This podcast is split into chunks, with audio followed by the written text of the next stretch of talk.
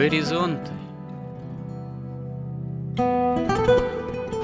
Авторская рубрика протерея Андрея Спиридонова и Георгия Лодочника. Люди, явления, события –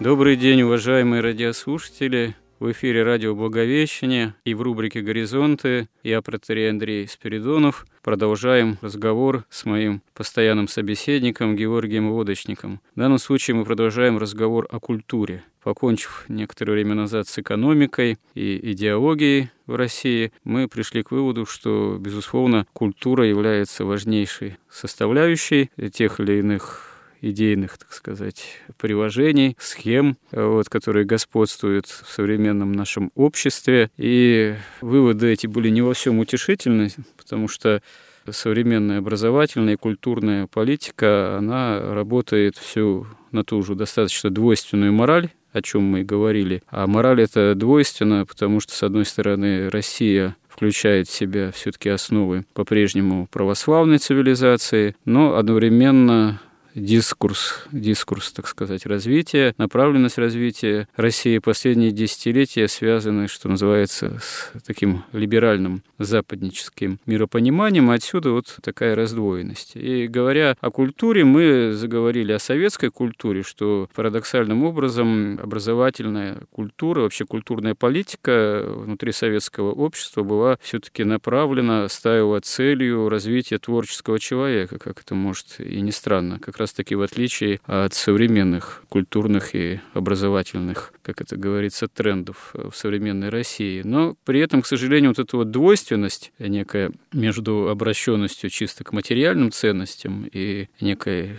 духовной основой, которые в себя включают тысячелетнее развитие православия в России, она содержалась еще в советской культуре. И вот э, об этом мы в какой-то степени должны еще продолжить наш разговор. В частности, мы вспомнили о том, что ну, вообще искусство в Советском Союзе это была некая высшая ценность. И не зря э, классик марксизма-ленинизма сказал, что из всех искусств для нас является важнейшим кино. Ну, правда, он еще говорил в этой же фразе, писал, что и цирк, но цирк как-то потом в цитатниках классиков вывели за скобки по каким-то причинам, а кино осталось. Ну, действительно, действительно, тут можно особо не сомневаться, что кино в Советском Союзе имело, конечно, большое значение наряду с литературой как таковой. Цирк тоже присутствовал, но уже более где-то, видимо, на обочине культурной политики. А вообще, действительно, почему культура имела такое значение для социалистического общества, вот для этого большевистского изначально проекта? Там же в самой идеологии утверждается, что коммунизм, он, во-первых, ну, должен строиться творчески, под собой имеет такое творческое начало. Ну, а, собственно говоря, с чего бытие определяет сознание. Надо построить угу. материально-техническую базу для коммунизма и воспитать нового человека, ну, который бы эту материальную техническую базу мог бы в дальнейшем успешно осваивать, что, кстати говоря, в 90-е годы и произошло. Отдельными новыми людьми, так называемыми новыми русскими, эта база и была, в общем-то, успешно освоена. Но, правда, несколько, видимо, не в коммунистическом ключе, как предполагали изначально классики, в таком более хищническом, но, в принципе, принципе, все равно все в коммунизме сводилось в первую очередь к материальным основам. Ну, там как раз и ставилась такая двоякая задача. С одной стороны, они хотели освободить человека там, от эксплуатации, от рабского подчинения там, священникам, там, страхам греха, там, религии. вот, от всех страхов его освободить, дать ему хорошие условия жизни, то есть достаток, тепло, уют, всю красоту, и тогда будет развиваться творческая личность. И эта творческая личность должна построить творчески вот это. И все время ведь не просто построить, они должны были постоянно строить и потом завоевывать новые миры и в идее достичь бессмертия научными способами. Да? А, ну, а если бессмертие, значит, надо бесконечный космос осваивать. А с другой стороны, они как раз это все делалось для чего? Для того, чтобы человек становился все более совершенным, как они считали. Они вообще считали, что да, ну, есть вот материя, да, это материя инертная, она лишена разума. Но она бесконечная, она вечная, она вечно движется, ну, вечная, в общем, ужас мрак. Да, но она как бы лишена разума, чувства всего там совести. Все это возникло ну, каким-то невероятно случайным образом. Молекулы там все эти так сложились, что вдруг появился разум, разумное существо. Ну, не совсем так это тоже просто. Ну, Даже у них было. Там еще Дарвин же оказался к месту, потому что две-то основные проблемы это все равно происхождение от, скажем так, органической материи от неорганической. Вот здесь еще камень преткновения. А потом уже э, появление разумной жизни, самосознания там от обезьяны, допустим. Вообще здесь, ну, две основные это европейские идеологии, они всегда и будут оставаться только двумя. Или человек произошел от Бога, а почему он несовершенен? По причине греховности, грехопадения. Значит, нужно покаяние, нужно обращение ко Христу, нужно исправление своей жизни вот, э, по христианским нормам, во Христе пересоздание себя. Или, если человек произошел от обезьяны, а почему он несовершенен? Ну, просто недостаточно развит. Вот ему надо дальше развиваться э, в лучшую сторону, в особенности социальную. Его надо как-то социальным образом там подкорректировать, э, построить, поместить в более лучшее общество, а потом, может быть, еще как-нибудь трансформировать. Это уже современный такой трансгуманизм хочет э, вообще создать э, другое тело человеку, пересадить туда сознание и так далее и тому подобное. Но это все вот одна тоже идеология, точнее столкновение двух идей. Или мы произошли от Бога, или мы произошли от обезьяны. Соответственно, отсюда и будут те или иные выводы вплоть до социальных и культурных. Но все-таки переход от неорганической материи к органической жизни, он, ну и то, и другое, в конце концов, материя. Ну да. Но возникновение разума, который уже абсолютно нематериален. Вот. И главное вот это вот свободной воли, когда самоосознание «я», что вот это «я» — это не «я», вот это божественное «я», появление его, оно, конечно, ну, чрезвычайно, ну, я даже не представляю. Это все, ну, говорится, ну, каким-то образом это произошло, да, произошло случайным образом, вот это Ну, необъяснимо, я. да, объяснить да, невозможно. еще более удивительно, конечно, что это «я» стало передаваться каким-то образом из поколения в поколение. Ну, загадка из загадок, но они считали, так произошло. И главное отличие, они были уверены, что вот, вот все, вот эмоции, теория теоремы какие-то, научное знание, какие-то логические построения, любое искусство, да, все это плоды человеческого разума. Ну, или человеческой психологии, там, движение каких-то соков, там, в утробе гормонов, там, неважно. То ну есть да. они уверены, что объективной реальности, как таковой, по сути дела, нет. Хотя они говорят, что мы только научно так ее изучаем. Вот, и поэтому они под искусством, под культурой понимали вот созидание человеком вот таких творческих каких-то совершенных даже желательно произведений искусства в музыке, в кино, там, в литературе, в поэзии. И считалось, что тот, кто создал вот такое произведение, вот он и является духовным человеком. Потому что слово духовность осталось, а его наполнение, ну, при этом источник этой духовности было отказано ему в существовании. Поэтому дали новое наполнение слову духовность. Ну, это такая спекуляция на свою духовность, причем она до сих пор имеет место быть, потому что э, как ну, разговор да, да, заходит да. о культуре, об искусстве, тут же да, начинаются да, использовать это слово, там, духовные практики, духовные искания, духовные постижения, там, ну, того или иного автора, писателя, я не знаю, режиссера, даже актера, хотя, конечно, с точки зрения чисто уже христианской, к духовности это вряд ли можно отнести, в лучшем случае к душевности, скорее, некой. Ну да, они объясняются, что там очень легко заметить, что произведение искусства, где логика просчитывается, хоть в музыке, хоть в живописи, хоть в литературе, они не имеют какой-то ценности, они скуч скучноваты. А ценность имеет нечто совершенно неожиданное, да, то, что называется каким-то откровением. Да? Откровение тоже осталось из прошлого, что это было ангельское откровение или божественное откровение, а здесь под откровением понимается некое прозрение, что вот в бессознательном, что-то там, когда человек спит, там ест, все равно мозг работает, и вдруг он получает вот этот совершенный результат. Вот так они считали. И поэтому, конечно, культуре уделялось огромное внимание, потому что тот же Сталин, например, как известно, да, он там чуть ли не главный, он смотрел все фильмы, какие ну, выходят, да. он большой театром фактически да. лично руководил Все как известно. директор, да. Он контролировал всех композиторов, там поэзию. Сталинские премии назначал, да. Да, потому что он понимал, что культура, ну, все остальные люди живут, и особенно молодежь, рождается и развивается вот в той культуре, которую они должны были новую создать. Но поскольку все это не соответствует просто банальной реальности и ну, возможности ну, человека здесь, все, что они ну, могли сделать, они сделали в очень короткий промежуток времени. Ну и при этом, если вот, опять же, тут можно рассматривать всю историю культуры, принципе, в принципе, можно признать, что на Западе культура деградировала быстрее, чем Советском Союзе. Чем в Советском Союзе, да. да Хотя потом мы быстро мысль. их догнали. Ну, быстро, потому что, да, уже стали, потому как что говорится... на Западе... Потому что подчинились На Западе, влиянию. да, воспитывать квалифицированного потребителя начали намного раньше. Угу. У нас в это время все-таки пытались создать человека-творца, Потом, ну, фактически было понятно, что реализовали весь тот потенциал, который был достигнут в царской России. Это да, мы и говорили который, об этом. Да, да, и который был построен на основании подлинного творчества. Но, по сути дела, что такое искусство? Искусство – это еще один из способов познания истины.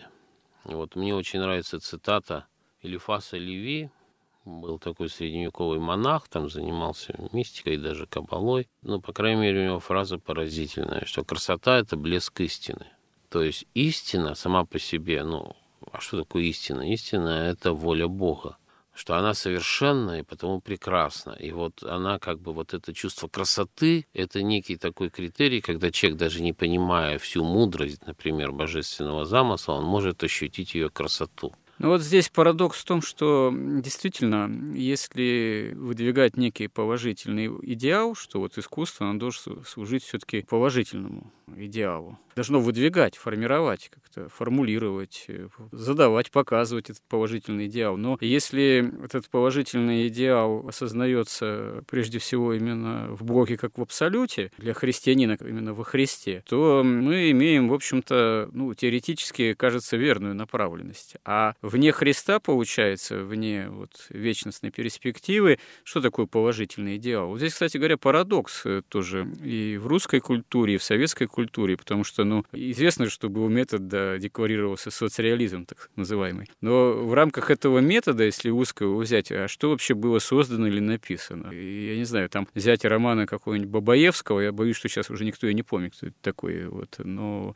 в советское время, там, в середине 20 века, это был там лауреат Сталинской премии, Кажется, у него роман был «Кавалер золотой звезды» назывался. Но на самом деле читать это все было ну, невозможно. Это все было крайне примитивно, и сами эти положительные образцы, они имели, имеют достаточно такой примитивный и ходульный характер. Да мало того, проблема в том, что, как заметил один современный православный учитель, даже великая русская литература XIX столетия, она ведь не является вполне реалистичной. Это, скорее всего, ну, выражаясь философски философским языком такая экзистенциальная литература. Это не изображение вообще реального среза там, русского общества. Положительных э, образцов крайне мало. В основном писатели выдающиеся, что Достоевский, что Толстой, и Гоголь в том числе, и другие, вплоть до Чехова, там Горького тем более. Вот они берут все персонажей, которые, в общем, мучаются какими-то серьезными проблемами. Они не дают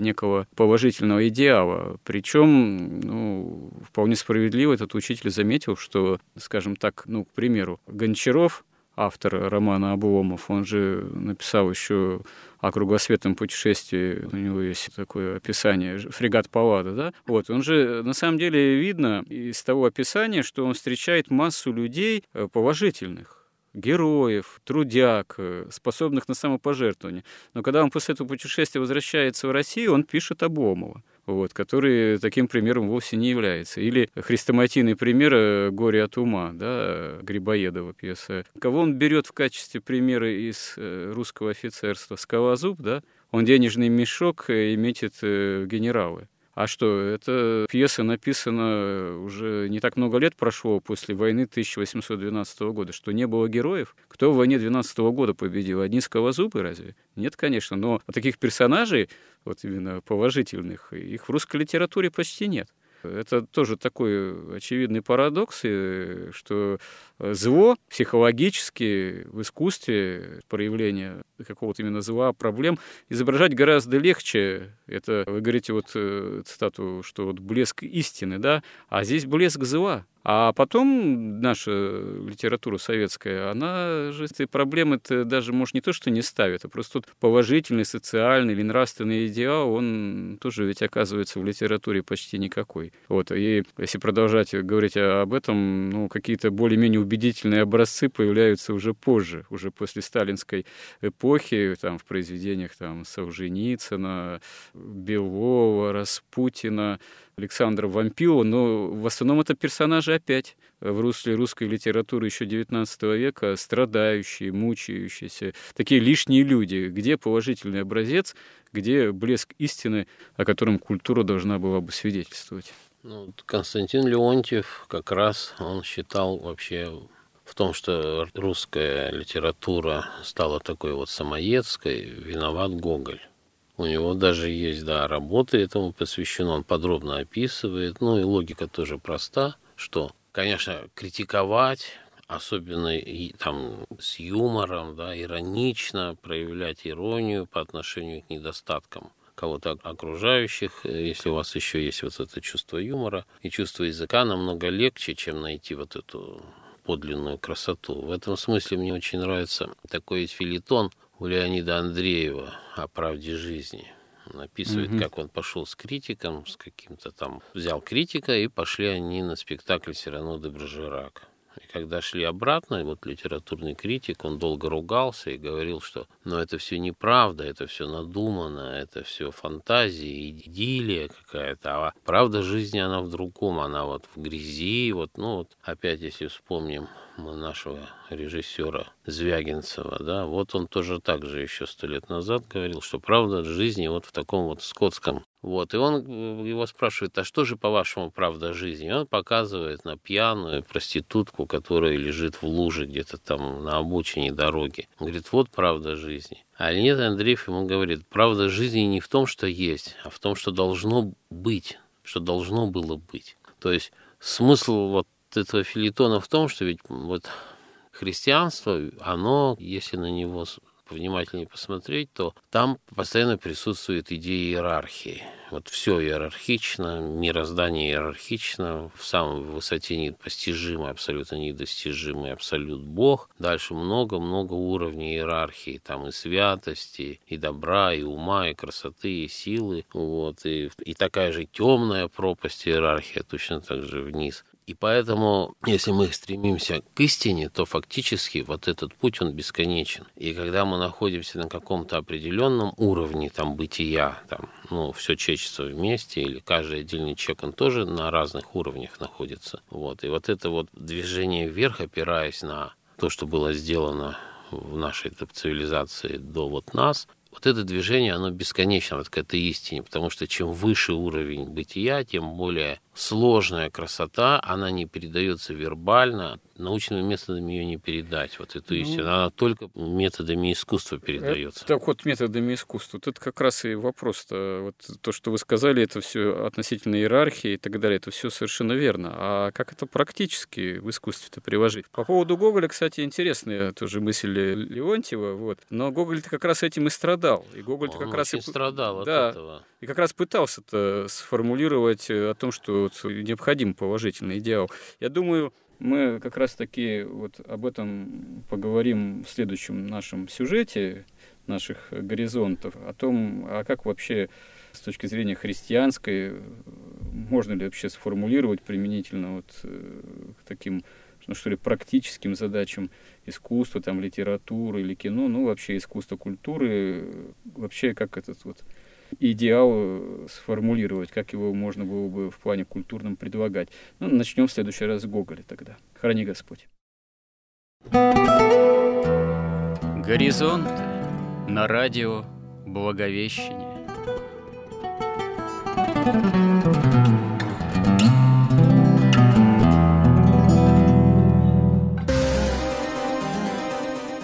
Разговор вели протерей Андрей Спиридонов и Георгий Лодочник.